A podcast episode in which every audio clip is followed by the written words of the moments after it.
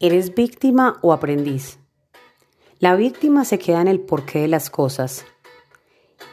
El aprendiz se permite cambiar el porqué por un para qué y eso hace toda la diferencia.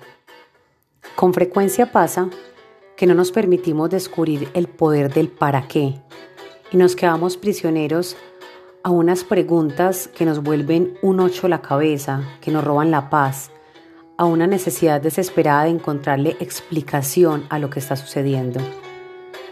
Pero ahí, adentro, en ese para qué, como en el bolso de una mujer, uno encuentra de todo. Aprendizajes, oportunidades, conoce nuevas personas, lugares, incluso descubre diagnósticos. Hace poco, alguien de mi familia se enfermó de COVID. Nos llenamos de por qué. Porque a ella ¿Por qué justo en este momento que las UCI están colapsadas? ¿Por qué si hemos sido tan cuidadosos de los protocolos? Pero cuando nos permitimos hacer una pausa y descubrir el para qué esa situación, nos dimos cuenta que ese COVID estaba desnudando una enfermedad silenciosa que tenía en jaque mate a un riñón. Como esa, muchas situaciones cotidianas esconden un para qué. Por ejemplo, una terminación de un contrato o una quiebra, nos permite explorar talentos que teníamos ocultos. Una pandemia que le ha confirmado a muchos líderes que la virtualidad era otra modalidad de trabajo posible. Un confinamiento que nos ha confirmado lo realmente valioso y esencial de la vida. No nos digamos mentiras.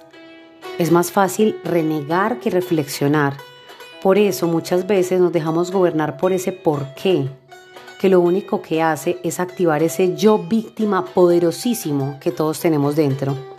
Y en esa necesidad desesperada de ser racionales, hemos terminado satanizando el ser emocionales. Y nos hemos perdido de lo visceral, de lo realmente vibrante de la vida, de la chispa, el propósito. Miren, en gestión del cambio, cuando estamos acompañando un proceso de transformación, se habla mucho de apertura, disposición, flexibilidad, pero eso solo es posible cuando empezamos por cambiar ese por qué que invade a las personas por un para qué y lo sumamos a ese propósito. Casi siempre la curva del cambio empieza en una, en una negación, en una resistencia.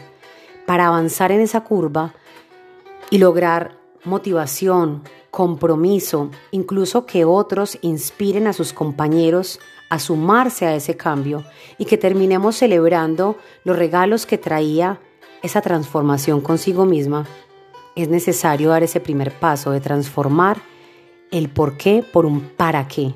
Porque preguntas como ¿por qué nos vamos a montar en este proyecto? ¿Por qué si hace tantos años lo hacemos igual? Porque si eso nos puede generar más horas de trabajo inicialmente, no sirven para nada. Cuando nos permitimos saborear el para qué de esa transformación, nos damos cuenta que podemos adquirir nuevos conocimientos, descubrir talentos, desarrollar habilidades, incluso hacer equipo con personas de la empresa que hasta ese momento solo saludábamos, desempeñarnos en otras áreas y desarrollarnos como personas, como profesionales. Permitámonos descubrir el poder del para qué. Permítete vivir de una manera diferente la experiencia actual.